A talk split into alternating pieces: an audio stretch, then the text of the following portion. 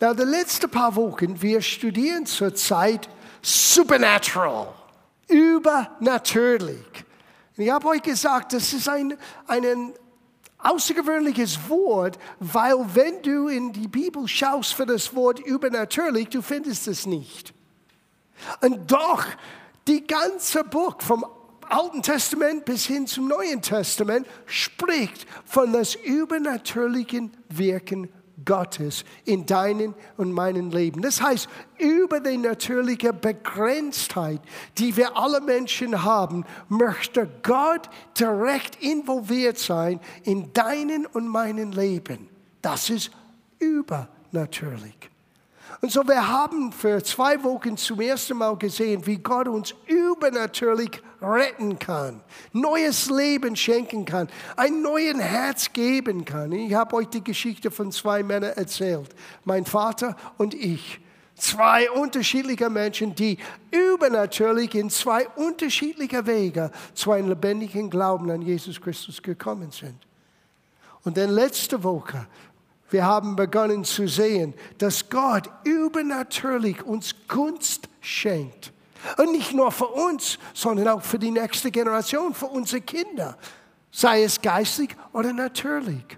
Weil diese Woche, ich möchte beginnen, weil wir werden es nicht alles tun diese Woche, aber ich möchte beginnen, über Gottes übernatürliche Helfer für uns zu sorgen.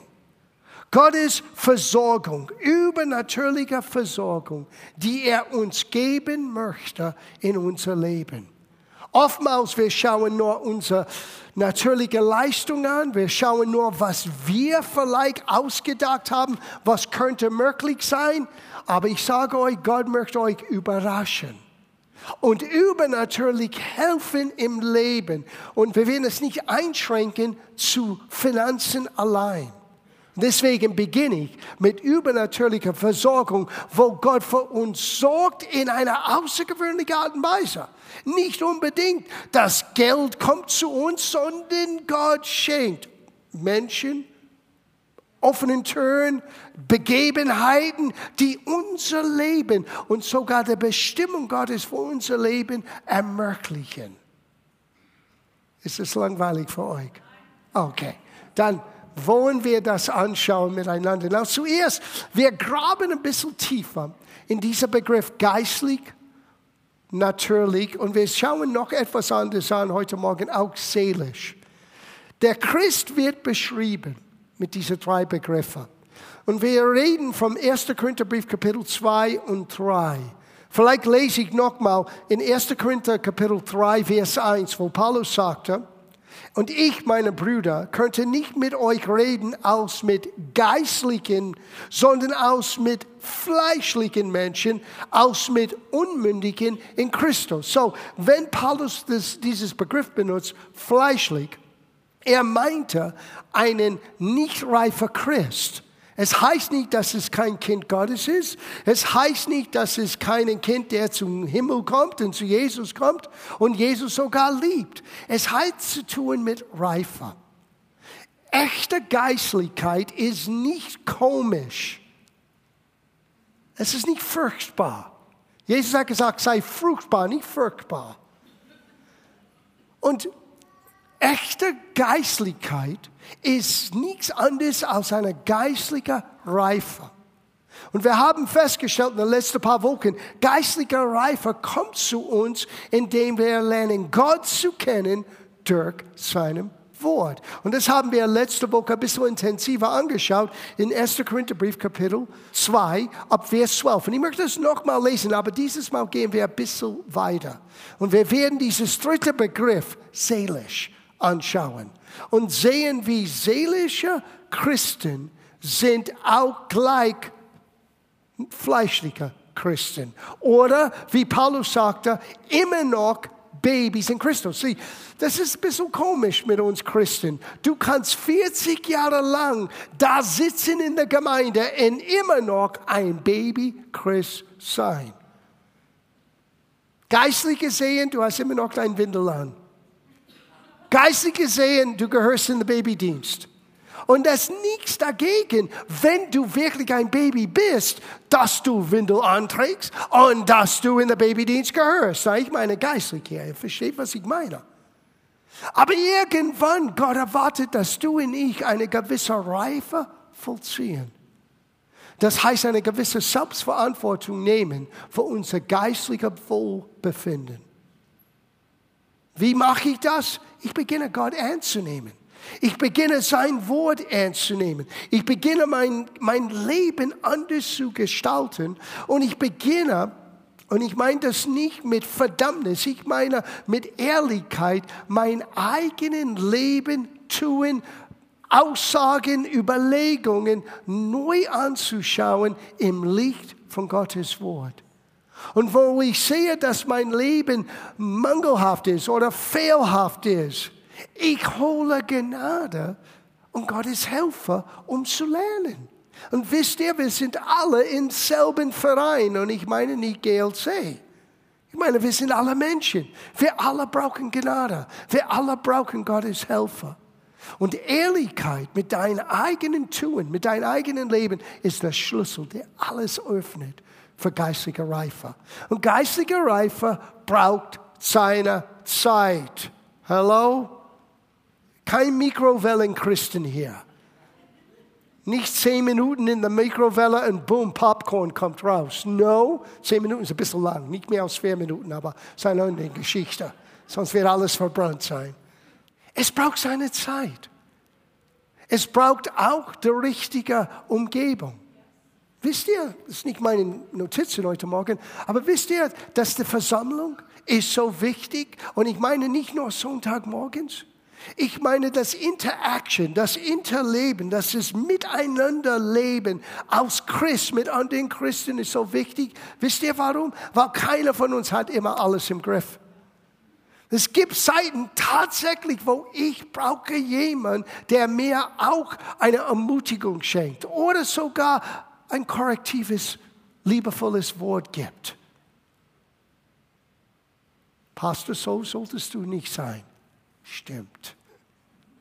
Ja, wir alle brauchen das. Weil dieses reife Prozess ist ein immer fortwährender Prozess, den wir alle ständig erleben. Sie im Geist hörst du nie auf zu wachsen. Es gibt auch keinen Stillstand mit Gott. Das ist, entweder gehst du vorwärts oder rückwärts. Und es ist egal, wie geistlich du warst und wel, wie, welche Sieger du vor fünf Jahren erlebt hast. Was ist mit heute? Heute ist immer ein neuer Tag. Heute müssen wir Gott neu suchen. Heute müssen wir lernen, Gott neu zu kennen, besser zu kennen, Gnade zu holen für heute. So lesen wir nochmal ab Vers 12 und gehen wir ein Stück weiter. Vers 12 in Kapitel 2, 1. Korintherbrief. Wir aber haben nicht den Geist der Welt empfangen, sondern den Geist aus Gott, so dass wir wissen können. Wir müssen nicht dumm bleiben. Wir fangen an, alle ein bisschen geistlich dumm. Aber wir müssen nicht dumm bleiben und wissen bleiben. Wir dürfen lernen, anders zu denken, anders zu beurteilen. Und hier wird Paulus uns zeigen, er hat uns den Geist gegeben. Zuerst, Gott ist an deiner Seite.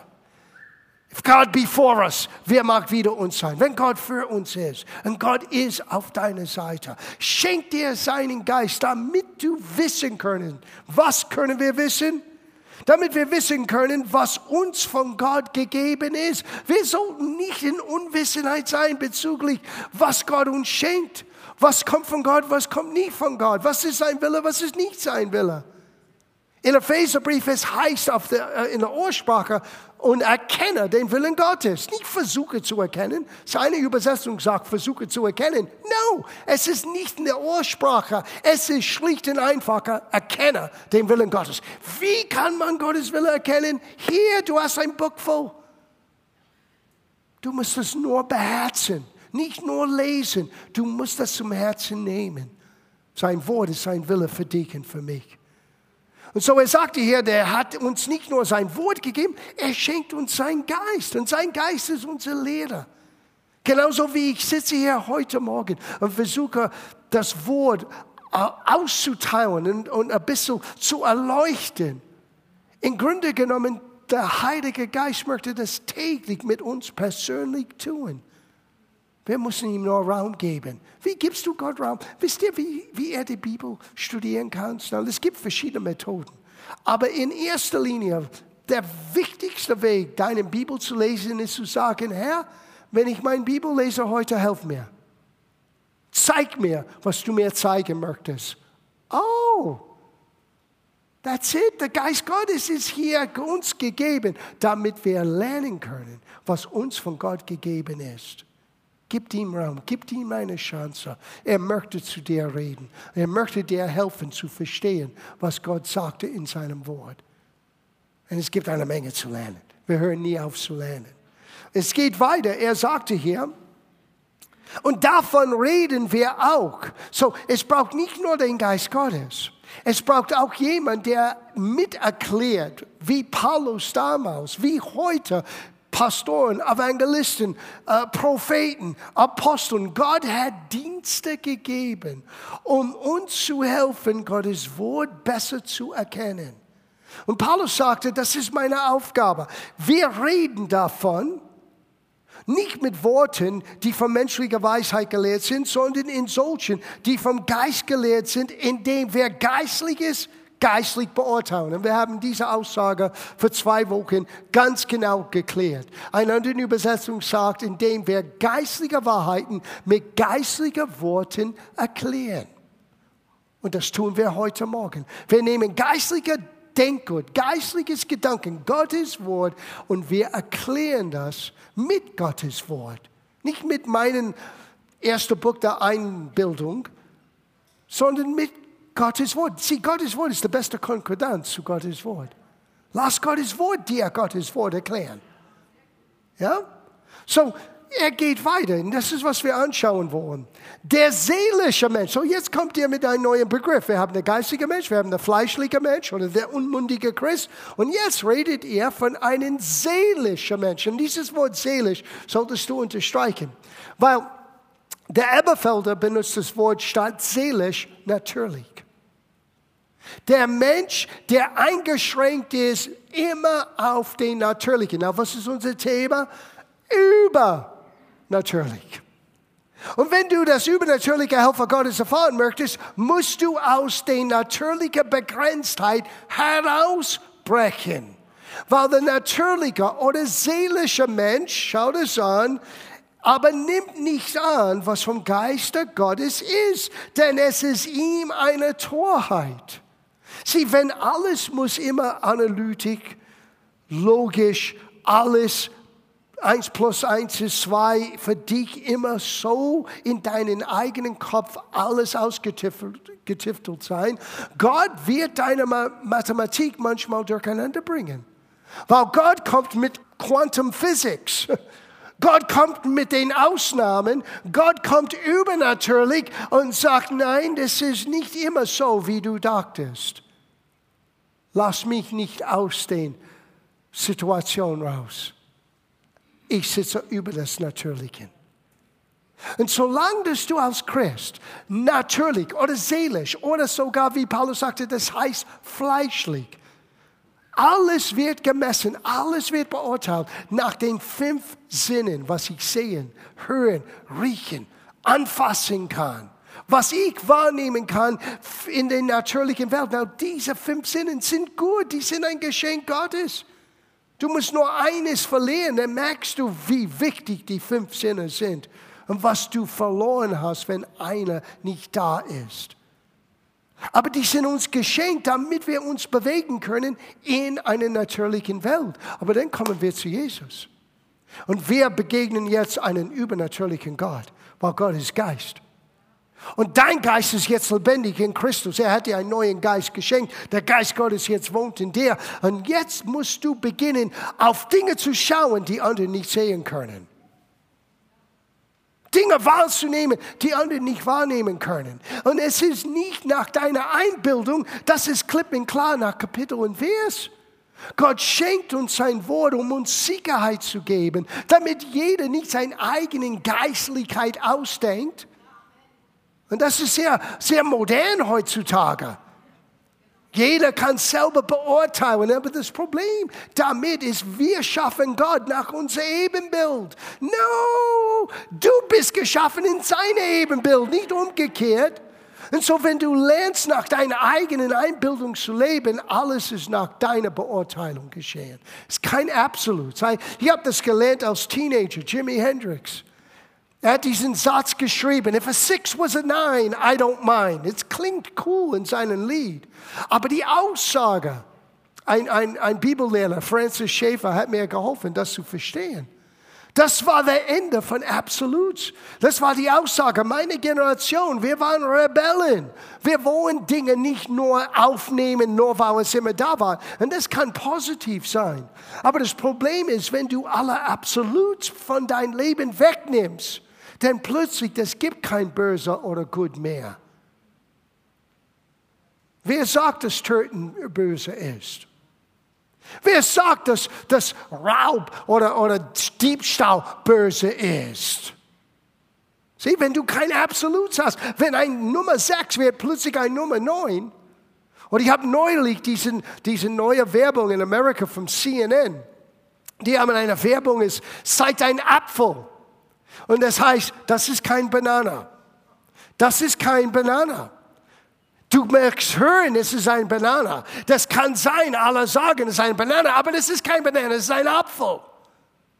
Und das geschieht, wenn wir keinen Quelle von was ist wahr mehr haben. Und wir leben in einer Gesellschaft, wo wir verlieren unser Boden. Und ich sage euch, für uns Christen, unser Boden ist das Wort Gottes. Sein Wort ist das A und O. Sein Wort zeigt uns, was richtig und falsch ist. Und sein Wort ist der Unterschied, ob du ein Geistlicher oder lass uns sagen, so dass es nicht spooky ist, dass du ein reifer Christ bist oder ob du seelisch, fleischlich, unmündig, natürlich. Diese alle Begriffe sind alle gleich. Seelisch, fleischlich, unmündig, natürlich. Warum bin ich so? Weil ich habe meinen eigenen fünf Sinne höher gesetzt als Gottes Wort. Sprüche Kapitel 3 sagt, Vertraue dem Herrn mit deinem ganzen Herzen und verlass dich nicht auf deinen eigenen Verstand. Na, es heißt nicht, du darfst deinen Verstand nicht benutzen. Eigentlich ist es eine Sünde, wenn wir nicht denken. Gott schenkte uns ein Gehirn, damit wir denken, damit wir logisch denken. Aber wenn ich mit Gott rechne, ich, ich werde Gott nicht einschränken auf mein logisches Denken. Ich sage Gott, helf mir, meinen Gedanken zu erneuern zu der Art und Weise, wie du bist. Weil du bist anders. Du bist übernatürlich. Und der seelische Mensch, der fleischliche Christ, der Unmündige, er kann nur wahrnehmen, was er mit seinen fünf Sinnen wahrnimmt und er schränkt Gott ein und für ihn die Bibel ist Torheit. Ich meine, dass Jesus durch eine Jungfrau geboren wurde, ja bitte sehr, das ist ein Märchen, oder? No, es musste sein, weil er musste einer von uns sein, aber ohne unser Problem. Was war unser Problem? Adams Übertretung. Und diese Übertretung ist auf jeder neue Mensch, der geboren wurde, sei es männlich oder weiblich. Wir sind alle in Schuld und Sünde geboren. Aber Jesus, wenn er uns stellvertretend als Opfer Gottes sein muss, er muss einer von uns sein. Er darf nicht nur aus Gott kommen. Er muss stellvertretend deine und meine Stellung nehmen. Sieh, es gibt auch ein Gottes logisches Denken. Und in Gottes logisches Denken, Jesus war der Einzige, der unser Opfer und unsere Stellung annehmen können, weil er war einer von uns, hundertprozentig Mensch, aber ohne diesen Schuld von Adam. Er lebte völlig vor Gott. Und unschuldig ist er zum Kreuz gegangen, aber er hat es freiwillig getan. Deine und meine Schuld hat er auf sich genommen. Es braucht Glauben, so etwas zu vertrauen. Es braucht Gottes Wort und es braucht einen, einen geistlichen Durchblick. Ein seelischer Mensch sagt, na, ich habe nie von einer Jungfrau, die ein, ein Kind gebären kann, gehört. Deswegen kann es nicht passieren. That's your problem.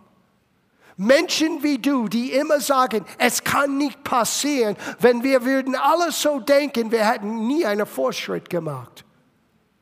Aber es musste so sein. Und es gibt Gründe, warum, wenn wir Zeit in Anspruch nehmen, um Gottes Gründe herauszufinden. Aber das ist nicht der Punkt heute Morgen. Der Punkt ist, wir sind alle konfrontiert, entweder Gott zu begrenzen in unser Leben, weil wir bleiben seelisch, in der fünf Sinne, oder wir sagen, Herr, helf mir, geistige Wahrheiten mit geistigen Worten zu begreifen. Wir lesen es weiter. Er sagte hier, der geistige Mensch aber erforscht alles. Sieh, ganz ehrlich gesagt, ich bin wie ein neugieriges Kind. Ich erforsche alles. Ich bin immer noch hungrig. God, why is this? God, why is that? Now, I'm going to be honest. Ich will ganz ehrlich mit euch sein. Manchmal Gott erlaubt mir nicht, gewisse Dinge zu sagen. Hm. Einiges ist manchmal nicht mein Bier. Ich habe gehört, wie Gott mir gesagt, es ist nicht für dich. Es gehört, es ist zwischen mir und jemand anderen. Und Gott ist nicht einer, der den Quatsch weiterredet von anderen Leuten. Ah. Und ich musste zufriedenstellen mit dieser Aussage und nicht beleidigt sein. It's not for me, it's okay. Aber du solltest als geistiger Mensch immer, immer auf der Suche, wie ein hungriges Kind. Hast du jemand, ein Dreijähriger gesprochen? Why? Warum? Warum? Warum? Warum? Und nach sechs Antworten, du möchtest sagen, weil ich das gesagt habe und ich bin der Papa. Dank sei Gott, Gott ist geduldig mit uns. Der geistige Mensch hat einen inneren Hunger. Ich möchte es verstehen. Warum? Oftmals aber, darf ich das auch sagen heute Morgen, wir rennen zu der falschen Quelle. Pastor, was sagst du? Pastor, was sagst du? Hey, ich bin nicht für dich gestorben. Hallo, ich bin nicht derjenige, der alles versteht. Ich bin am Lernen selber. Ich versuche zu helfen, Sonntag für Sonntag, Gottesdienst für Gottesdienst. Aber du musst lernen, selber die Ärmel hoch zu machen und selber Gott zu fragen, Herr, helf mir. Und einiges musst du durchforschen. You know, get the Flasche. Die Flasche muss weg sein von deinem Mund. Ja? Jetzt musst du lernen, mit Gabel und Messer selber zu essen. Guten Morgen. Der geistige Mensch erforscht alles. Hier ist das Problem. Er selbst jedoch wird von niemandem erforscht. That's the problem. Du möchtest mich immer verstehen und du wirst mich nie verstehen. Ich verstehe mich selber manchmal nicht. Der geistige Mensch wird nicht immer durchblickt. Denn wer hat des Herrn Sinn erkannt, dass er ihn belehre? Sein Fragezeichen, aber der nächste Satz. Wir aber haben Christi Sinn. Wo haben wir Christi Sinn? Das ist sein Gedanken. Das ist seine Beurteilung. Das ist sein Denkweise. Sein Wort ist seine Gedanken für uns. Uns gezeigt, damit wir anders denken können. Okay, gut. Das ist die Einleitung. Ha, die meisten sind bereit, jetzt zu gehen. Warte eine Minute, weil das, ist, das wird wirklich gut sein. Es gibt eine übernatürliche Versorgung für den geistlichen Mensch. Und es ist nicht immer Geld. Oftmals, wenn du hörst das Wort Versorgung, dein gleicher Gedanke oder der erste Gedanke ist, Gott, gib mir mehr Geld. Und vielleicht Geld ist nicht, was du brauchst. Du denkst, Geld ist, was du brauchst, aber das ist nicht, was du brauchst. So, wir schauen eine Geschichte an, dann werde ich euch eine Geschichte erzählen. Ich bin in meiner Geschichte-Modus hier in den letzten paar Wochen. Ähm, 1. Äh, Könige, Kapitel 17. Wir lesen etwas aus dem Alten Testament. Und ich finde, das ist witzig. Das ist typisch Gott. Er sagt dir etwas und dann, wenn du fängst an, ihm zu gehorchen, ist das so anders, als was du dachtest. Typisch Gott. Vers 8 in Kapitel 17, 1. Könige. Da ging das Wort des Herrn an ihn also, und das war an Elia, mache dich auf und gehe nach Sabbat das bei Zidon liegt, und bleibe das selbst. Siehe, now schau das an, ich habe das selbst einer Witwe geboten, dass sie dich mit Nahrung versorgen. Na, es gibt eine Hungersnot zur Zeit. Eine Hungersnot, die kam von Gott, weil Israel hat Gott den Rücken gestellt. Und Gottes Umgang mit Israel war völlig anders als sein Umgang mit uns. Gott schickt dir seinen Geist und sein Geist wird dich helfen, eine Umkehr zu erleben. Damals, die waren nicht geistlich lebendig. So, Gottes Art und Weise, wie er Aufmerksamkeit wieder gewonnen hat, ist, er hat gewisse Dinge wie einen Dürre hervorgebracht. Oder ein Land hat sie überwältigt und dann waren sie plötzlich nicht in der Sklaverei. Das wird deine Aufmerksamkeit holen. Aber manchmal, das war auch nicht genügend.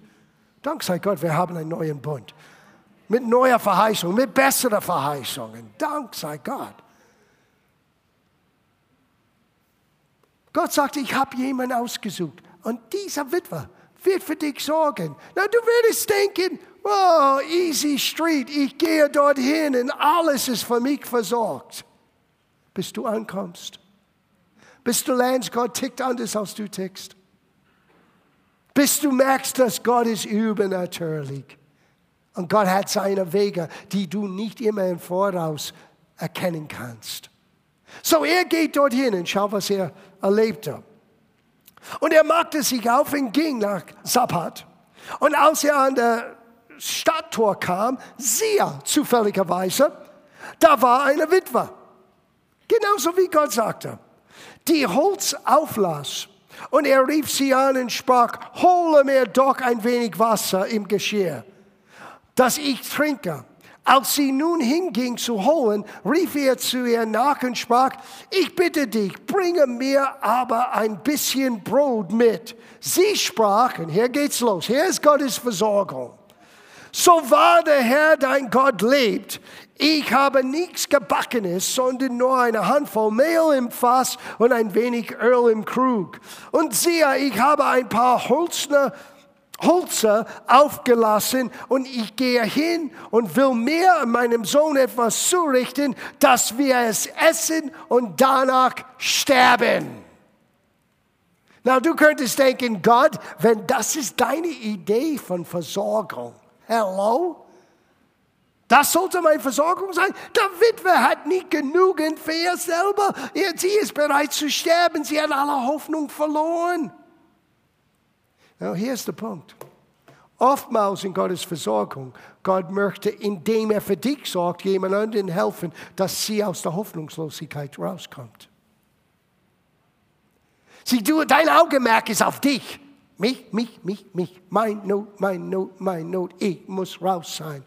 Und Gott sagt, ich habe Versorgung für dich. Und du denkst, oh gut, es kommt zu mir. Und Gott schickt dir in eine Situation, wo es alles anders aussieht, als für dich wohlgehend. Aber wenn du lernst, dass Gott übernatürlich ist, Gott wollte für diese Witwe genauso sorgen als für Elia. Und Elia musste vertrauen. Wait a minute. Gott sagte, geh, eine Witwe, zufälligerweise, der Witwe ist da. Scheinbar, wir haben hier ein Diskrepanz zwischen Versorgung, was Gott sagte, und was ich brauche. Aber Elia war anders gesinnt. Elia hat anders mit Gott erlebt. Elia war kein, wie heißt das, einen Heulesuse.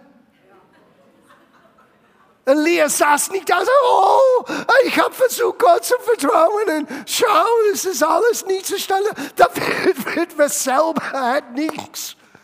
Und was ist mit mir, Gott? No. Er hat gleich durchblickt.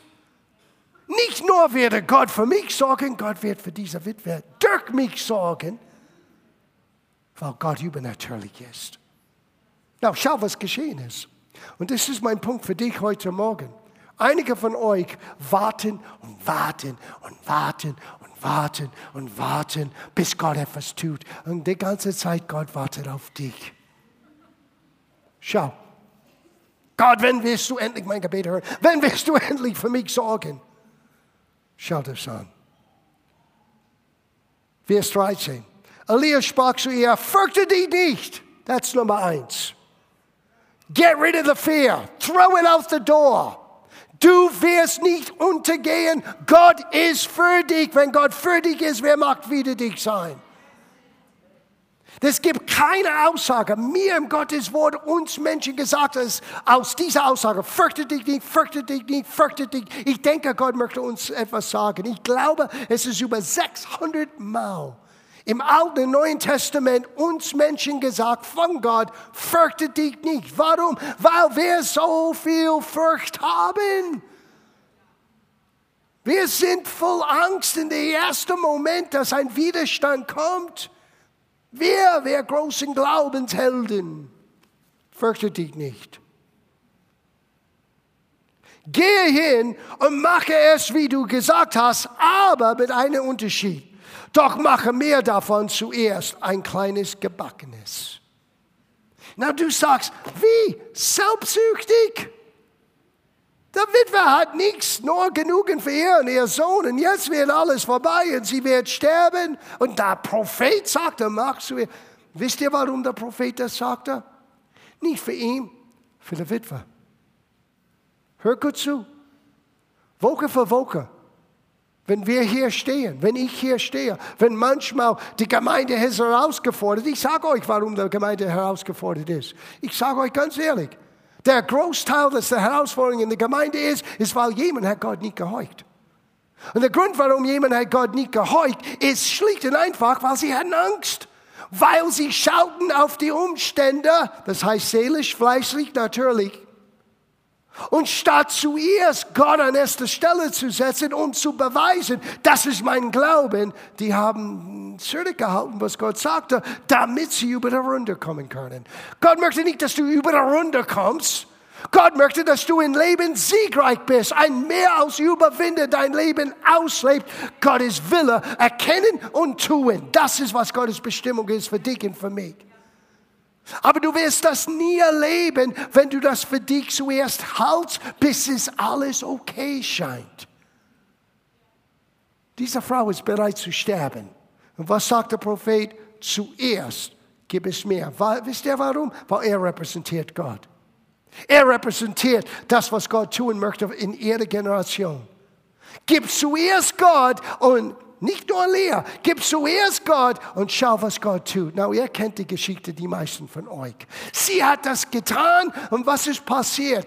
Der Krug hat immer Öl gehabt und ein bisschen Mehl hat sich vermehrt und für die ganze Länge, dreieinhalb Jahre Dürre, diese Familie war versorgt. Alle sind am Aushungern. Diese Familie ist versorgt. Es muss ein Zufall sein. No, es ist übernatürlich.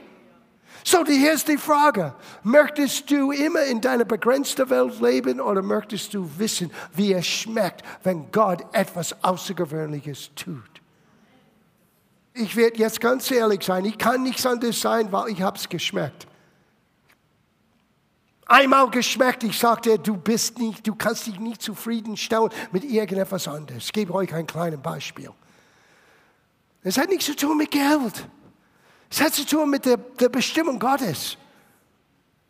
Ich bin 26 Jahre jung. Und, you know, ich habe euch schon erzählt, dass an morgen wir haben eine Beerdigung, eine Beisetzung von Wolfgang Dick, einer unserer Ältesten. Du musst verstehen, Wolfgang war die erste Erwachsene, der mich ernst genommen hat. Ich war 26. Äh, in, 87, in 81, ich war 27. Und Wolfgang, wir sind ungefähr 20 Jahre auseinander. So, er war 47. Ein 47er, der ein 27. ernst nimmt und er ihm ermutigt, das, das nimmst du zu Herzen. Es hat mich enorm ermutigt. Und als ich Gott fragte, was möchtest du, dass ich tue? Die Antwort war so klar, ich könnte es nicht verleugnen. Ich habe das im Gebet gehört. Gott sagte, ich habe dich berufen, das Wort des Glaubens in die deutschsprachigen Länder zu verkündigen. Und eine der Hauptwege, die du dieser, dieser Aufgabe erfüllst, ist, du musst den Bücher von Kenneth Hagin übersetzen und ein Verlagsarbeit, ein Vertrieb beginnen. Was weiß ein alter Rock'n'Roller Ex-Druggie vom Übersetzen und Verlagsarbeit? Nix. Wo beginnst du? Mein erster Gedanke war, ich schreibe einen Brief an Kenneth Hagen und sage ihm, was Gott mir sagte. Ja, dieser Brief, es gibt eine runde Ablage für solche Briefe. Ja, dieser Brief war weg. Welche Spinne ist das? Ich schrieb noch einen Brief, nichts gehört. Ich versuchte anzurufen, hallo, wer bist du? Goodbye. Und ich war innerlich so aufgewühlt, weil ich wusste, Gott hat gesagt, ich muss das tun. Wenn ich das nicht tue, Gott, du musst für mich versorgen. Sieh, ich betete nicht für Geld, ich betete nicht für Übersetzer, ich betete nicht für Papier und eine Druckerei. Ich betete, dass Gott diese Tür öffnet, wie er das tun wollte. Übernatürlich. Wahre Geschichte. Eines Morgens hatte ich den Eindruck, ruf noch mal an. Na, ich habe schon x-mal angerufen, Briefe geschrieben. Ich habe alles getan, was ich tun könnte. Aber schlicht und einfach, fast mit einem leichten Hauch, ruf noch mal an. So, ich rufe noch mal an. Und ich habe den neuen Missionsdirektor am Telefon bekommen. Der neue Missionsdirektor, er war verantwortlich für die ausländische Bücherübersetzungen, Vertrieb von Kenneth Hagins Büchern. So, die haben mich durchgestellt, weil sie wussten nicht, dass ich keine Ahnung hatte, von wer er ist. Sie dachten, ich bin der deutsche Übersetzer. Ich rufe an wegen die deutschen Übersetzungen von Kenneth Hagins Büchern. So sie dachten, hier ist der Verlag. Ich bin nichts. So ich habe mich vorgestellt in, in, mitten in mein Gespräch mit ihm und ich habe so viel Ablehnung gehabt. Er sagt plötzlich, wer bist du? Und das kam raus aus meinem Herzen. Es ist nicht wichtig, wer ich bin, aber vielleicht kennst du meinen Pastor. Na, das war nicht in meinen Gedanken, das war nicht mein Plan. Es ist nur rausgesprungen. Ich dachte, wer hat das gesagt? Es ist nicht wichtig, wer ich bin. Vielleicht kennst du meinen Pastor. Und dann sagt er, und wer ist dein Pastor? Ich sagte, mein Pastor ist Sam Smith. Plötzlich der Telefon ist still. Ich sagte, hello, Stan. Sein Name war Stan Abbott. Stan, bist du immer noch da? Er sagte, John, Sam sitzt direkt gegenüber von mir in diesem Moment. Muss ein Zufall sein. Ich rufe dich zurück. Oh, ich habe gebetet wie ein Weltmeister. Mein Pastor hat ihm gesagt, mein Pastor hat mich auch ähm, drei Monate später ordiniert. So, das ist irgendwann in, im Herbst 1981, Januar 1982, er hat mich ordiniert. Stan Abbott hat mich später gesagt, dass Sam sagte, ah, John Angelina, ja, er, er hat die Musik bei uns gemacht, er ist nach Deutschland mit seiner deutschen Frau, er ist ziemlich verrückt, aber was er sagt, dass er tut, er wird es tun. So Sam ruft mich zurück und sagte, okay, wir fangen an mit einem Buch. 15 Jahre später, als wir die Verlagsarbeit weitergegeben an einen, einen richtigen Verlag. Wir haben es nur als, als Zweckbetrieb von der EV getan, all die Jahre. Und ich bin kein Geschäftsmann. Du brauchst eine Geschäftsführung für so etwas. Über eine Million Bücher veröffentlicht. 40 Titel von Kenneth Hagen allein. Und nicht nur in Deutsch, nicht nur in der DDR, nicht nur für, die Öst für Österreich und die Schweiz, sondern auch wir haben geholfen in Rumänien, in Hungarisch, in Polisch und in Russisch. Millionen von Menschen wurde geholfen. Und bis heute, Menschen sagen immer noch Dank zu mir, die diese Bücher manchmal aus den neuen Bundesländern, die damals den 80er Jahren diese Bücher bekommen haben, weil es hat ihr ganzes Leben verändert, als sie merkte, wow, ich bin in Christus ein neuer Mensch. Es ist nicht immer Geld, ihr Lieben. Es ist die übernatürliche Versorgung Gottes der letzten Minute, ich gebe euch noch ein Beispiel. Wiederum, es ist noch ein paar Monate später. Gott hat gesagt, wir sollten Die Verlagsarbeit hat gerade begonnen. Wir haben zwei Bücher. Heilung gehört uns und die Autorität des Gläubigen veröffentlicht. Und Gott hat gesagt im Sommer, jetzt ist es Zeit, eine Gemeinde zu gründen. Und ich wusste, die Gemeinde wird ein Zentrum sein für die Verlagsarbeit, für die Gemeinde, für eine Bibelschule. Wir werden andere Menschen zurüsten, ausbilden für den vollzeitlichen Dienst. Uh, den Glaubenskonferenz habe ich damals noch nicht gesehen, aber ich wusste, diese drei Dinge müssen geschehen. Und so, Vean und ich, wir machten uns auf den Weg, wir hatten einen Drang in uns, den Glaubenskonferenz bei Kenneth Hagin zu besuchen. Das ist 1982. So, ich habe meine Heimatgemeinde angerufen, ein alter Freund, Matt Stewart. Er hat mir ein Auto, ein alter Toyota, ohne Klimaanlage ausgeliehen. Weißt du, wie heiß es ist, wie warm es ist in Tulsa im Sommer, im Juli? Um die 40 Grad, ohne Klimaanlage. Und wir hatten 100 Dollar für Sprit. Es ist ungefähr hin in Zürich dreieinhalbtausend Kilometer. Sprit ist billiger in Amerika, aber 100 Dollar ist nicht viel. Wir wussten nicht, wo wir übernachten sollen. Wir, wir sind ganz einfach dorthin gefahren. Und wir hatten einen Freund, Richard, Richard Grünet aus Deutschland, der uns äh, begleitet hat. Er, war, er ist 2,20 Meter, was weiß ich, ist riesig. Und er saß hinten in dieser kleinen Toyota und ich habe gefahren quer durch die halbe Strecke von Amerika.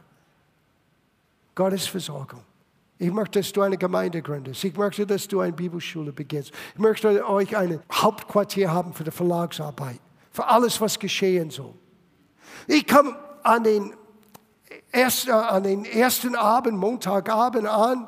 Und als die herausgefunden haben, das sind die zwei Menschen, die begonnen haben, Kenneth Hagins Bücher zu machen, die saßen uns in die Ausländerbereich, was eigentlich eine Ehre war.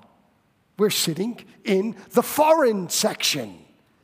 So wir saßen in the foreign section und plötzlich von hinten hat jemand sich vorgestellt, ein junger Mann namens Peter Hassler.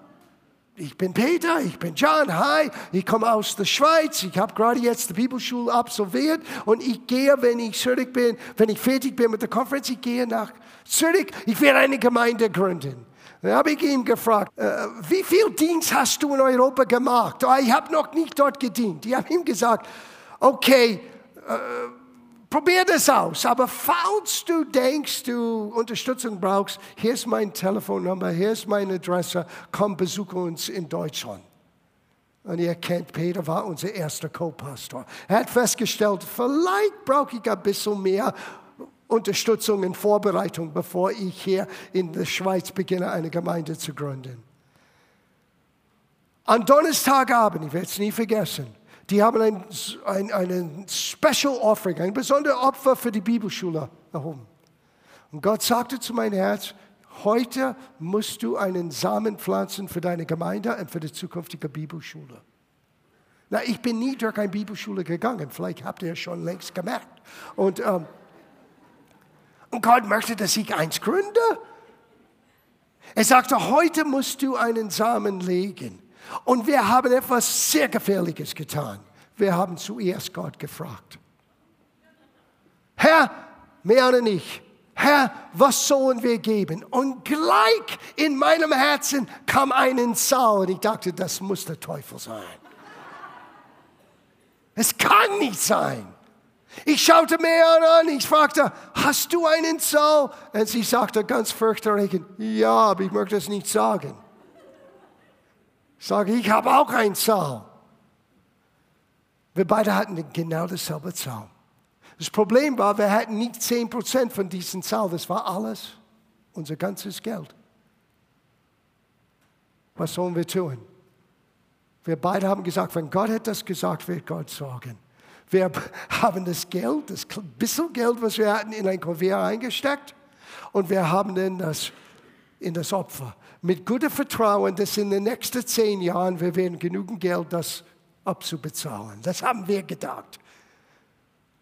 Innerhalb von 30 Tagen wurde das alles bezahlt. Gott hat uns so überrascht. Am selben Abend kommt Stefan Steinleys Pastor. Ich habe ihn zufällig im Februar in Heidelberg kennengelernt. Na, ich habe Stefan noch nie kennengelernt. Und er hat mir von seinem Jugendpastor erzählt, der aus der Schweiz kam, der verheiratet ist mit einer deutschen Frau. Und irgendwann kommt er zurück nach Deutschland. Wir müssen zusammenkommen, hat er gesagt. So er kommt vorbei bei der Ausländerbereich. Er sieht mich. Er sagt, John, ah, du musst nach Dallas kommen. Und er gibt mir 100 Dollar. Wir haben unser ganzes Geld gerade in das Opfer. Wir wissen nicht, wie werden wir mit Sprit nach Rhode Island nach Hause kommen, mit jemands geliehenes Auto. Und jetzt habe ich 100 Dollar. Wir gehen nach Dallas. Wir kommen in Dallas an und seine Frau hat uns in der Foyer, in der, Lobby gesehen und er gibt mir ein 100 Dollar Bill und sagte, Gott hat mir gesagt, ich soll dir das geben. Oh meine Güte. Und hier ist der Familie Kaiser, dort könnt ihr übernachten. Oh, und nach der Gottesdienst, ich habe das organisiert, der Familie Steinde. Und hier kommt Monika mit Andreas. Das war zwei Wochen bevor die Entbindung. Und Stefan. So, überleg mal, ich habe gerade jetzt Peter Hassler kennengelernt. Ich habe gerade jetzt, jetzt Stefan und Monika kennengelernt. Dann hat der Pastor mir gesagt, oh, es gab einen Anruf von Charles Capstein, das war ein bekannter Prediger. Er lebt in Arkansas, Little Rock, Arkansas. Und hier ist noch 100 Dollar, damit ihr Sprit habt, damit ihr auf dem Weg nach Arkansas fahren kann, bevor ihr nach Hause fährt komme ich an und da habe ich Bill und Marilyn Gregory kennengelernt, die später den Arbeit in Österreich begonnen hatten. Als ich nach Hause kam und dann in meiner Heimatgemeinde habe ich gepredigt, die haben ein Opfer für uns erhoben und wir konnten das ganze Versprechen von der Bibelschule in Tulsa Gott geben. So viel schneller, als wir je dachten. Aber wichtiger als das Geld, ich habe jetzt mein zukünftiger erster Co-Pastor, der zukünftige Bibelschuldirektor kennengelernt und der dritte Partner, wo wir Bücher für Österreich, die Schweiz und Deutschland veröffentlicht hatten. Übernatürliche Versorgung.